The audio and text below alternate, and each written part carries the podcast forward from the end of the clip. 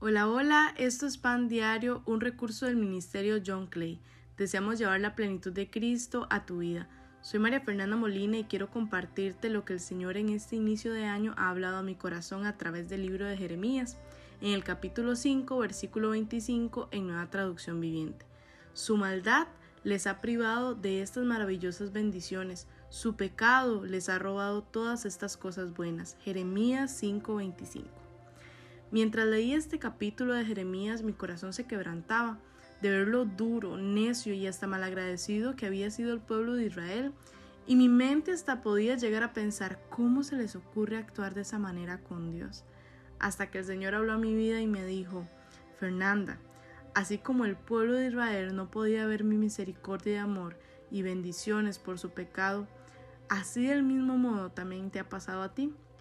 Y yo reaccioné y fui consciente de cuántas veces por mi pecado, por la maldad de mi corazón, por los impulsos de mi carne, fui cegada para no ver lo que Dios estaba haciendo a mi alrededor. Y entendí tres cosas. Número uno, que el pecado nos ciega. Número dos, la maldad del corazón nos vuelve insensibles. Y número tres, aún en medio de nuestra maldad, Dios sigue enviando mensajes a nuestra vida para volver a Él por su misericordia y su amor. Así que si hoy estás escuchando esto, quiero decirte que hagas morir las cosas pecaminosas y terrenales que acechan dentro de usted, como lo dice en Colosenses 3.5 en nueva traducción viviente, y enfatiza, no tengan nada que ver con la inmoralidad sexual, la impureza, las bajas pasiones, los malos deseos, no sean ávaros, pues la persona ávara es idólatra, porque adora las cosas de este mundo. Y más adelante en el versículo 10 nos dice, vístanse con la nueva naturaleza, es decir, la naturaleza de Cristo, y se renovarán a medida que aprendan a conocer a su Creador y se parezcan más a Él.